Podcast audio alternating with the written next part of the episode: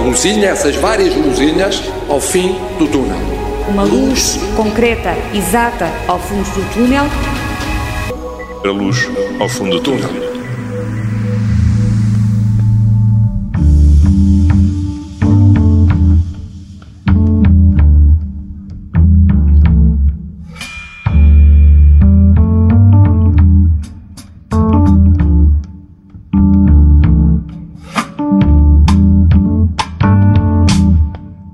Robbie Bottles nas teclas, Mike Downs no contrabaixo e Larnell Lewis na bateria.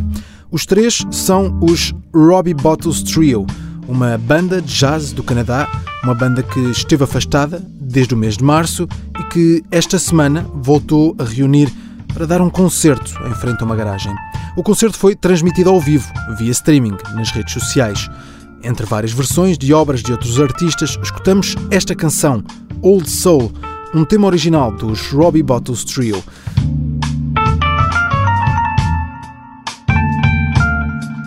Enquanto tocavam, várias pessoas pararam para assistir e centenas acompanharam à distância. São as novas formas de promover espetáculos. Do Canadá para a Alemanha, esta semana foi notícia em todo o mundo uma nova estratégia.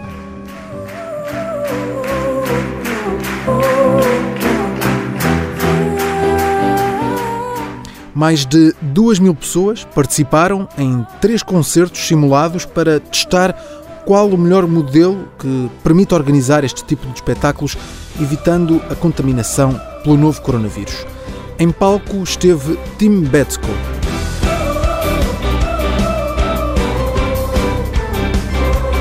Os responsáveis dizem que o projeto deve lançar as bases para o retomar do setor do entretenimento que é particularmente afetado pelas medidas restritivas que tiveram de ser tomadas devido à pandemia de Covid-19.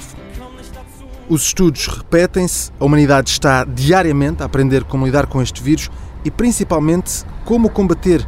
São dezenas as investigações para encontrar uma vacina e da China chega a notícia de que os profissionais de saúde e os funcionários de postos fronteiriços já estão a ser vacinados desde o mês de julho com um fármaco que as autoridades chinesas consideram ser eficaz. Nesta fase, os países vivem uma autêntica corrida à compra de vacinas. Os estudos têm bons resultados e, com isso, surgem as intenções de compra. Enquanto esta corrida se mantém, na economia chega uma boa notícia para o turismo. Portugal já não está na lista negra do Reino Unido e, por isso, quem viaja a partir de território português já não tem que fazer quarentena à chegada. Os agentes turísticos aplaudem e só nesta primeira semana registrou-se um aumento de 700% na reserva de viagens de britânicos para Portugal.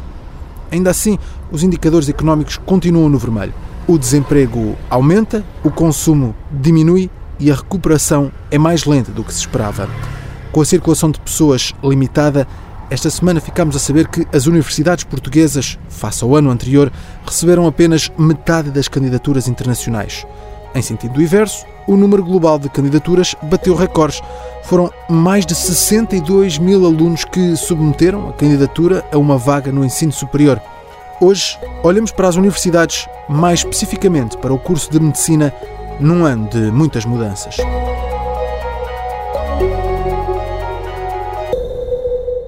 A todos os médicos portugueses, uma palavra de respeito, confiança e de agradecimento pelo trabalho que têm feito eh, seja nos hospitais, seja nos centros de saúde, seja nas instituições eh, de saúde pública, na medicina do trabalho, nos lares, têm feito um trabalho verdadeiramente extraordinário.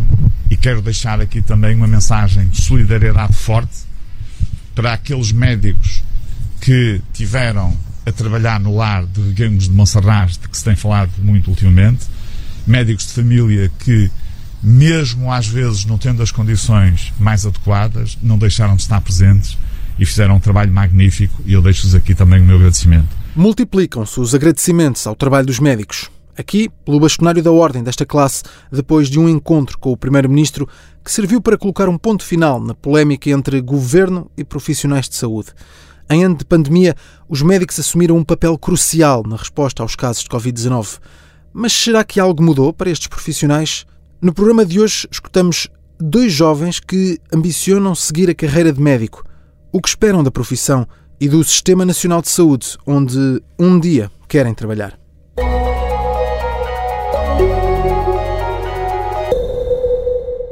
Alô, bom dia. Eh, bom dia. Francisco? Bom dia. José, estão os dois? Sim. Tudo Sim, bem? sim. Hoje recebemos dois estudantes, dois jovens que querem ser eh, médicos, estão em fases diferentes da formação. Francisco Fonseca, com 18 anos, terminou o ensino secundário e candidatou-se ao curso de medicina. Eh, está na Guarda, candidatou-se a um curso de medicina em Lisboa.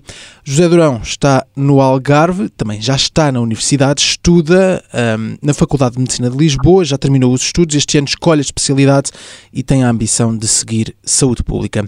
Antes de mais, uma pergunta que talvez já tenham respondido ao longo do vosso percurso: por que quiseram seguir medicina? Eu acho que eh, a decisão de escolher medicina já vem de algum tempo. Acho que foi uma área que sempre me fascinou e a parte de poder ajudar pessoas é aquilo que mais me fascina na medicina. Portanto, acho que é mais por aí. E quando é que tomaste esta decisão? Acho que a decisão está mais bem formada. Foi no meu décimo ano que eu comecei a formar mais esta decisão, eh, com a ajuda de certos professores e comecei a gostar mais de certas disciplinas e percebi que era mesmo isto que eu queria. E pronto. José, no teu caso, porquê medicina?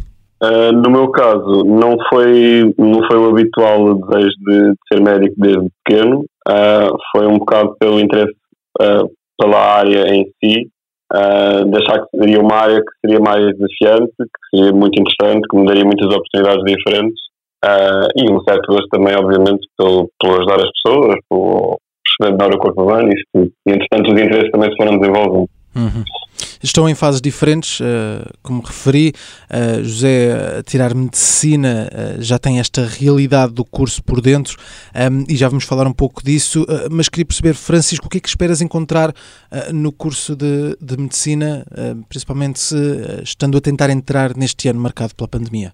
Eu tento não criar muitas expectativas porque a expectativa é um bocadinho a chave da desilusão e então é melhor não criar grandes expectativas, mas aquilo que eu espero essencialmente é poder pronto, cumprir os meus objetivos de me tornar um médico e espero poder vir a ajudar a- as, as pessoas no futuro e saber um bocadinho mais sobre aquilo que é o, o corpo humano, sobre aquilo que se passa dentro de nós, que não é propriamente simples, é algo bastante complexo, e poder ajudar alguém com esses conhecimentos que vou adquirir.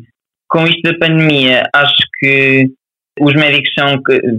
Com, com isto, acho que os médicos passaram a ser mais valorizados, e eh, não só os médicos, mas todos os profissionais de saúde. E pronto, espero conhecer um bocadinho mais este mundo por dentro. Uhum. José, tu que já estás na universidade, já, já passaste por todo este, este processo de entrada, de, de conhecer a realidade dentro da- da- das universidades, hum, este curso de medicina e este ano de pandemia alterou alguma coisa em todo, em todo este processo de ensino? É assim, na verdade eu já não, já não estou na faculdade. Completei, completei o curso e agora estou numa fase entre o curso e a especialidade, que é, o, que é a formação geral, é o antigo ano comum, ah, em que passamos por uma série de estágios já, já enquanto médicos. Ainda não médicos totalmente formados, mas já uma fase diferente da formação. Mas acompanhei bastante de, do impacto que teve a, a epidemia na faculdade e, e todos os jovens médicos e jovens estudantes de medicina, obviamente. Ah, e era muito inesperado, teve, foi necessária muita adaptação. A nível da, de, de faculdade foi necessária muita adaptação mesmo, muitas aulas canceladas, muitas aulas que passaram a ser online. Ah, no geral, penso que tenho comatado um bocadinho a situação e, e não acho que, que as pessoas formadas em tempo de pandemia venham, venham a ser piores médicos, obviamente, ah, mas perderam-se oportunidades de, de contacto direto com os doentes, obviamente. A ida às enfer- às enfermarias que foi, que foi cancelada, aulas práticas são sempre diferentes de aulas teóricas através de computadores. Ah, mas no geral acho que podemos adaptar-nos e acho que conseguiremos ultrapassar isto e não, não terá grande impacto na formação dos médicos. Hum. E vais agora escolher especialidade? Exatamente. Se queres escolher saúde pública, porquê? Ah, é assim, não foi um- uma ideia de agora, não foi por causa da pandemia, apesar de a pandemia ter ajudado a, a cimentar um bocadinho a escolha.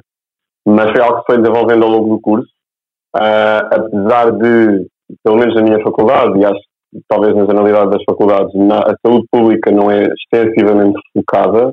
Um, nós, apesar de tudo, até temos uh, muito bons professores, uh, pessoas que estão agora na, a lidar diretamente com, com a pandemia, um, e até nos fomenta um bocadinho esse interesse pela, pela saúde pública. E, e fui um bocado atrás de, dessas pessoas uh, e do trabalho que elas desenvolvem.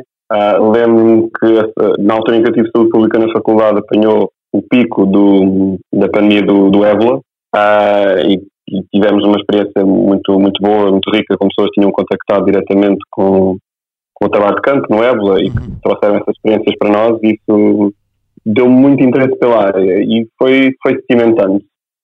Um, para além de ter passado uma grande parte do meu curso associado a, a projetos, intervenção na comunidade, ativismo, etc., também me puxou um bocadinho mais para essa vertente de mais, mais de, de agir na comunidade para prevenir a doença e promover a saúde, mais do que a clínica uh, clássica habitual de que pensamos quando pensamos no médico, no fundo.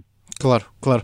Francisco, uh, no teu caso, qual é a especialidade que uh, queres seguir ainda aqui à partida? Um, este ano de entrada no curso, mas já tens alguma ambição de que, que especialidade é que gostarias de, de seguir? Eu tenho uma ideia, mas não, não, está nem pouco mais ou menos cimentada, pode vir a mudar quando entrar no curso e ao, longo do curso pode vir a mudar, mas aquilo que eu quero neste momento, ou que eu acho que quero neste momento, é cirurgia. Não, é, é acho que é uma área que me, pronto, eh, fascina-me um bocadinho, a parte de eh, de estar num bloco operatório, estar a, a, em contato, ali a contactar diretamente, a ajudar diretamente, a ir à origem do problema, a operar a pessoa, fascina-me um bocadinho. É uma opinião que pode vir a mudar, porque eu não sei como é que, não sei que ideias é que eu vou ter dessa área depois quando estiver no curso e, portanto, pode ainda alterar-se e pode não ser isso que vou seguir. Eh, tenho uma pergunta para os dois, ehm, uma pergunta muito simples. Sentem que os médicos são valorizados em Portugal? Eh, podemos começar por ti, Francisco. Eu acho que o médico é sempre uma profissão que é valorizada. Acho que a gente sabe que não vive sem, sem os médicos. Aliás, pode viver, mas é, é, assim, é muito mais útil ter médicos, até porque se tiver algum problema é ao médico que recorre. No entanto, acho que isto, esta questão da pandemia veio fazer com que os médicos fossem ainda mais valorizados e não só os médicos como todos os profissionais de saúde, mas os médicos principalmente, porque são eles que estão na, na linha da frente e acho que isto veio ajudar a que, a que a profissão fosse um bocadinho mais valorizada. José, tu que estás numa fase mais avançada, sentes que neste momento os médicos são valorizados em Portugal? É uma questão complexa. Uh, eu acho que já foram mais, possivelmente acho que já foram mais, mas acho que ainda continua a haver uma grande valorização, sim.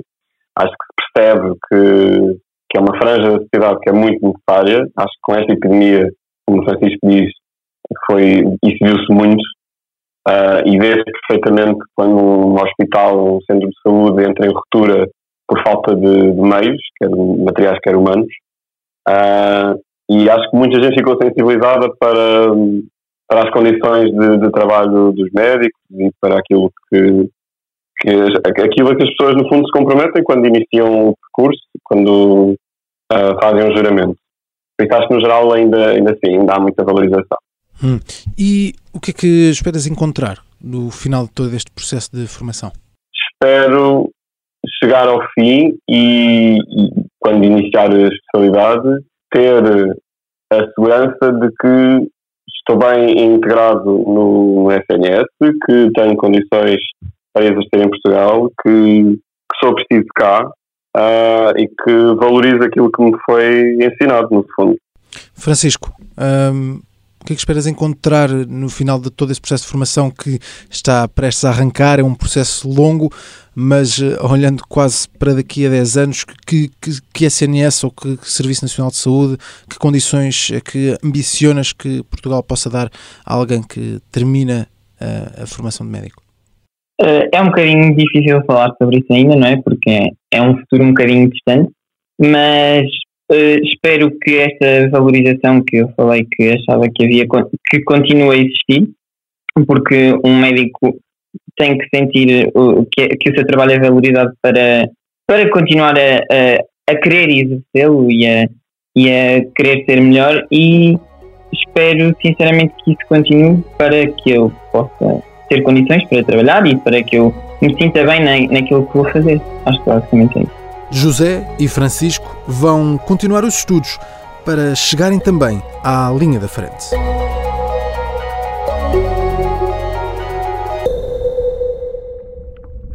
Para além do combate imediato à Covid-19, a investigação conquistou um papel importante no combate à pandemia. Na corrida para encontrar uma vacina, são já dezenas de estudos, tal como para encontrar os melhores medicamentos para travar a doença. Para além disso, há mais estudos para compreender e rastrear o vírus. Uma peça-chave para controlar a epidemia são os testes, o rastreio. Quanto mais rápido se conseguir ter resultados, mais facilmente as autoridades conseguem controlar os surtos. E isto pode ser essencial para evitar o cenário de ruptura nos hospitais, especialmente no inverno que se aproxima. Em Portugal, uma investigação da Universidade de Trás-os-Montes e Alto Douro está a ultimar um dispositivo capaz de detectar o novo coronavírus em 20 minutos. É um biosensor portátil que está baseado numa patente internacional da UTAD para um método utilizado para a detecção de variedades de castas que estão dentro dos vinhos. São anos de investigação para estudar as uvas e que agora podem servir para rastrear a grande epidemia do século. Os investigadores falam num aparelho fácil de usar e barato. São avanços científicos que surgem quase diariamente e que resultam de um esforço comum para ajudar no combate ao novo coronavírus. E, portanto, o Sr. Primeiro-Ministro e o Governo sempre estiveram e estão ao lado dos profissionais de saúde. No caso dos profissionais de saúde, independentemente de poder haver um ou outro que possa não ter cumprido, a esmagadora maioria dos profissionais de saúde teve um papel fundamental no combate à pandemia. O Sr. Primeiro-Ministro transmitiu-me eh, de forma clara eh, aquilo que é eh, o respeito e a confiança que tem pelos médicos portugueses. Sr. Bastonário, mais uma vez queria agradecer a oportunidade e a franqueza desta conversa. Espero que todos os mal-entendidos estejam esclarecidos. Era bem prudente que o Partido Comunista fizesse aquilo que todos os demais partidos fizeram, foi cancelar festas desse género. Não há quer o possa estamos em democracia, isto não é a União Soviética. Há aqui uma grande responsabilidade, obviamente, da entidade promotora. É um processo de negociação e que iremos chegar a um acordo